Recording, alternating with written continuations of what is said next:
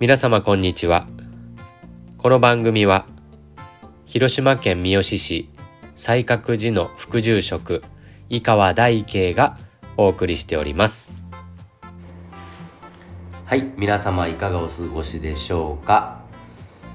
えー、井川の方はですね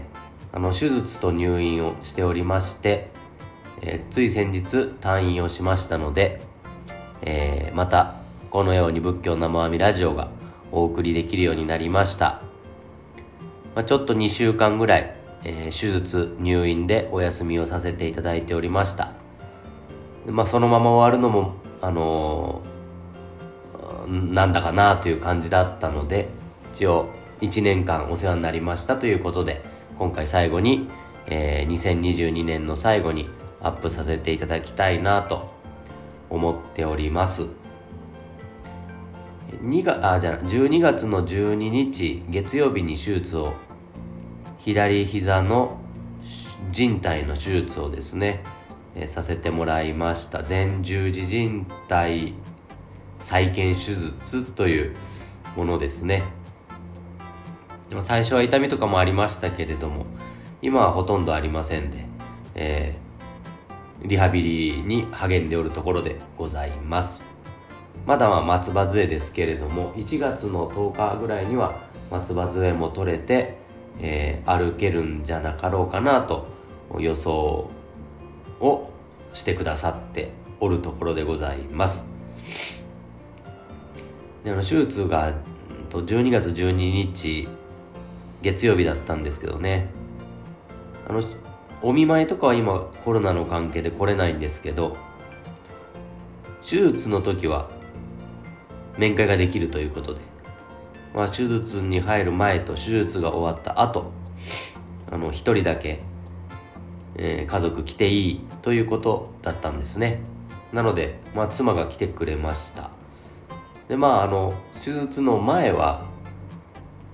別におらんでもいいということで、ね、手術も23時間かかりますんでずっと待っとくのもね長いでしょうから。まあ終わる頃来てやと。で終わるのが大体3時か4時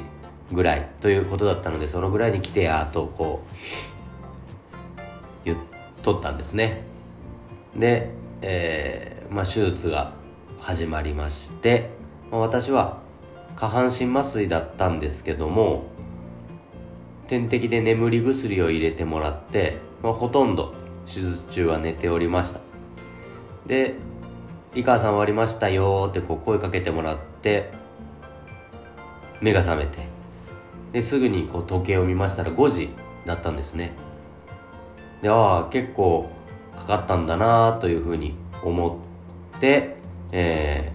ー、ガラガラガラとそのままベッドで外に出て妻が待っとってくれまして。それで、えー、ほんと一瞬妻と会って病室に戻るということでした。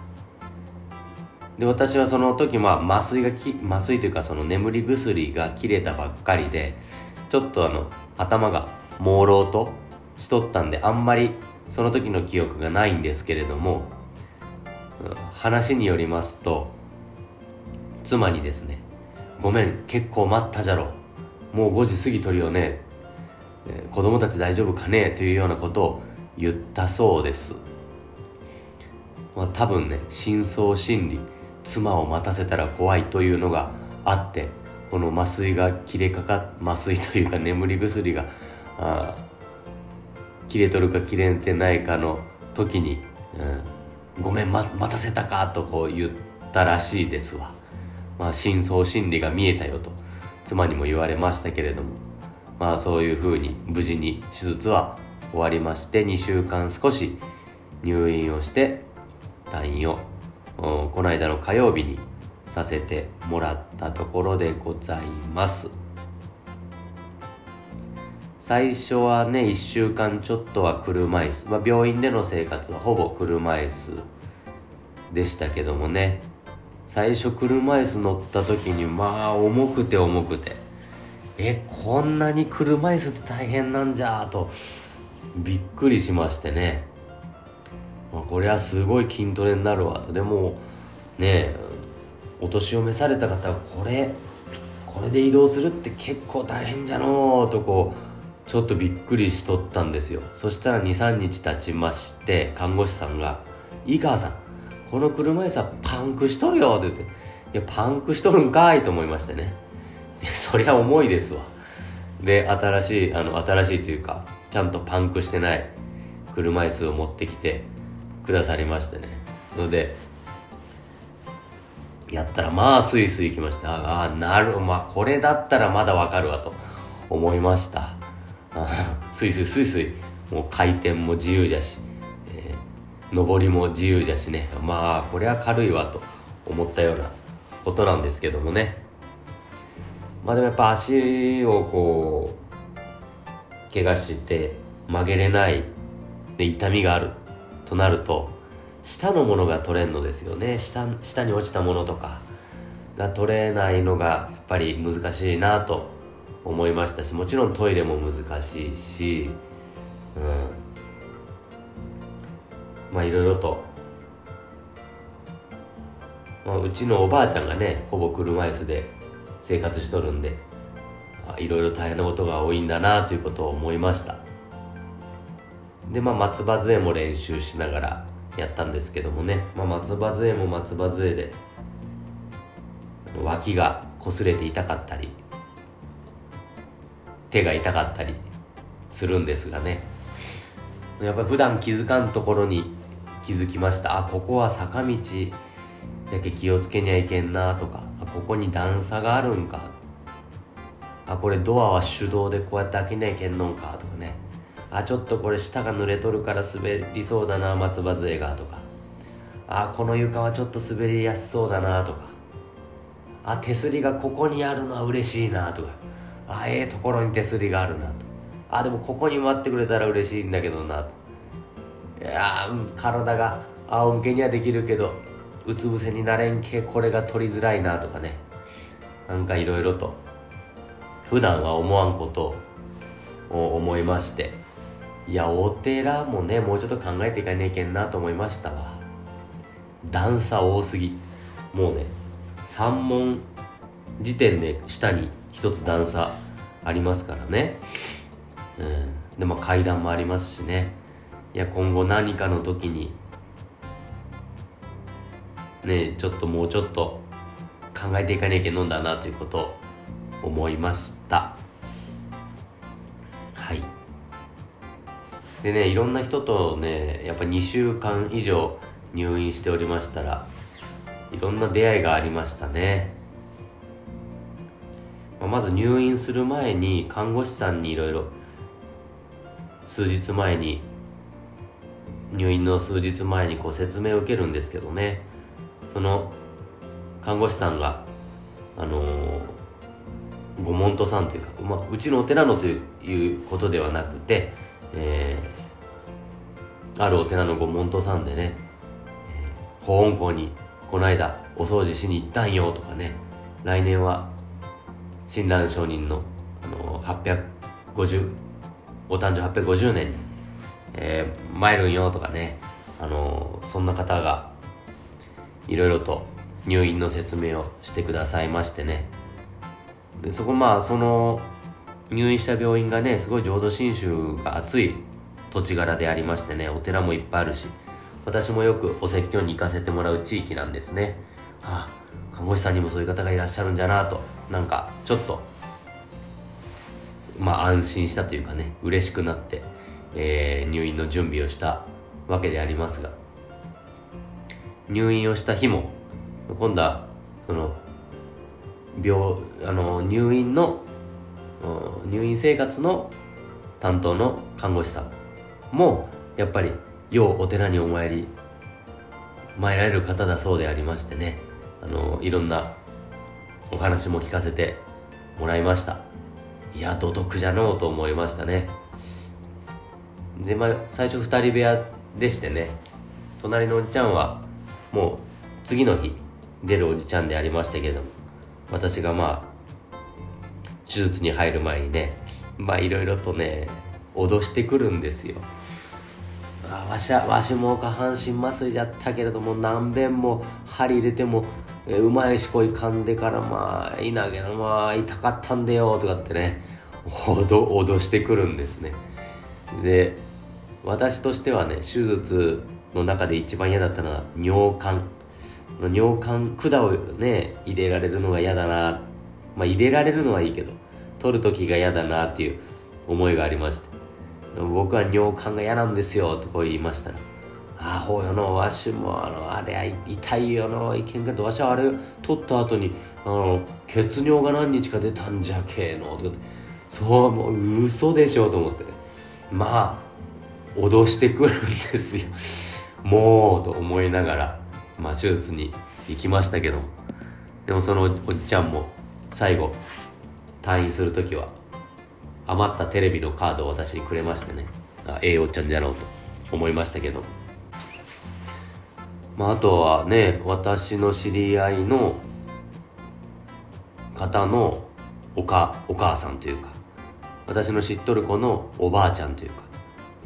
かうんとの出会いもありましてね。たまたま隣の部屋になって。で結構毎日ですねお話をさせてもらって、まあ、入院生活結構時間が有り余ったりするんですけれどもそういうねあのお話をさせてもらう方がいてよかったなと思いました。で次にねあの2人部屋になったおじちゃんは、まあ、これも私の同級生の子のお父さんでありましてねしかもそのやっぱり地域のお寺にお参りをされていらっしゃる方でありましていろんなお話をさせてもらいました。そのお寺さんにもまた来てくれやって言うてくださいましたのでぜひぜひあのいつかお参りさせていただければなと願っておることでございます。それでまた病室移動しましたらあリハビリが終わってちょっとうとうと寝ておりましたらコンコンコンコン井川さん井川さんってこういう声が聞こえましてパッと開けてみたらいや私はどこどこ寺のものであのよう来てもらうじゃないですかってこう言われましてね。いや私がよく行くお寺さんであのお弔問してくださっとったお方が話しかけてくださいましてね。え、あそうなんですかというような出会いもあってまあなんて言うんだろう。もうリハビリ中もですねいろんな方がリハビリしおるんですけどもあちこちであそこのお寺がどうのこうのでわしゃよう行くんじゃがとかね そういう話をよう耳にしましてね。まあ親鸞上人のご意向がここにはもう満ち満ちとるなと。思ったことでございます。土徳がすごいなって思いましたね。えー、ね私の膝の手術をしてくださった先生がですねあの毎日毎日どんなって、えー、どうですかってこう顔出してくださいました。すごい嬉しかったですね。もう平日毎日来てくださったんですけどね。10時に消灯なんですが9時半ぐらいに来られた日もありました。おそらく日中のお仕事をされて、まあ、手術やら診察やらいろんなことをされた後にもう9時半ですよ。そんな遅い時間に「どうですか?」って、えー、来てくださったり。私もしばらく経つと、まあ、ずっと部屋の中にもうおれんのでいろいろとあの、まあ談話室みたいなところにおったりですね。いろんなところにおるんですけれども必ず私のことを探してくれて、ね、いかがですかってもう私がおるところまで毎日毎日どんな夜遅くなっても来てくださいまして、えー、痛みはどうですかとかどのくらい曲がるようになりましたかとかあ聞いてくださったのがすごくありがたかったですね。ああいい先生と出会わせてもらったなと思いました。私やっぱりね手術の後は不安が結構ありますよね。えここが痛いのって大丈夫なんじゃろうかとか。めちゃくちゃ内出血してるけどこれ大丈夫なんじゃろうかってね。やっぱり毎日毎日いろんなところが不安になってくるわけで。やっぱ先生来てくださるっていうのがあったからあここちょっと先生に聞いてみようとか、えー、思ってね、えー、おりました。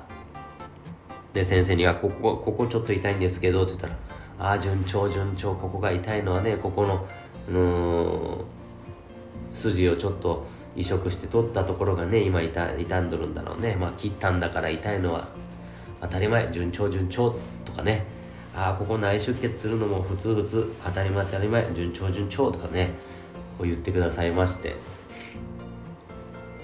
自分の中からは不安しか出てこんなというのを思いますね。わから分かりませんからね。自分の中からは「えー、ここ痛いのって大丈夫なの?」と。か「これ動かしたら激痛なんですけど」とか「えこんなところに血血があるんですけどここんなところ腫れていいんでしょうか?」とかね。不安しかないないわけです自分からは不安しか出てこん。安心っていうのは自分から出てこんですね。安心っていうのは先生が「あこれは順調だよ」って、えー、大丈夫大丈夫」ってこう先生がね、えー、言ってくださって、えー、安心になるわけです。自分の中からは不安しか出てこん。安心っていうのは与えられていただいていくものなんだなということを改めて思いましたね。で浄土真宗の信心はですね安心とも言うんですね。安心と書いて。安心をいただくわけですよ。ということは自分の心で作り出していくもんじゃないということです。浄土真宗の信心いきなりそんな浄土真宗の信心の話をするのもあれなんですけど。浄土真宗の信心っていうのは安心っていう。それは他力へこ如来様から仏様から恵まれていくものいただくもの。仏様の大丈夫だよというお心をいただいていく他力エコーの信心。そうですね。私の心からは不安しか出てきませんおそらく。命を終わっていかねばならんという現実を目の前にした時に私の心の中からは安心は出てこんと思いますね。不安恐怖絶望闇でしょうかね。その私の心から出てくるものにはもう期待せんのが浄土真宗の信心ですよ。ね、仏様の名も阿弥陀仏阿弥陀がおるから安心して名もせよ任せよ。この名も阿弥陀仏のお心をお言われを聞かせていただくまんまが信心なんだということをですね、えー、親鸞上人は教えていたくださった。聞くまんまが信心じゃぞ安心じゃぞって教えてくださったわけでありました。まあねあの入院ですごい入院でここまでお念仏にご縁のある方と出会わせてもらうとは思っておりませんで土徳を感じたのと診断承認のご意向がいよいよすごいなと思わせていただいた入院生活でありましたけれどもでなんか入院の中で出会った人とはまたあのー、会いたいなと。病院以外でも会いたいなと思うことでございます。しばらく正座はできませんけれども、まあ、お勤めやお話なんかはもうできるようになりましたのでね。来年も自分のできる範囲で、まあ、無理をしすぎずやっていきたいなと。せっかく、えー、いただいた人生ですからね、えー、楽しくできることをやっていきたいなと思っております。皆様とも今年1年で、えー、生阿弥陀仏と出会ってくださった皆様もありがとうございます。やってなければ出会えませんでしたのでね、えー、でまあ今年はまた Twitter とかも始めまして、えー、それで、えー、聞いてくださっている方々とのやり取りなんかもできて嬉しい一年でございました。また来年もぜひとも仏教生阿弥ラジオをよろしくお願いいたします。1年間ありがとうございました。それではようこそのお弔問でした。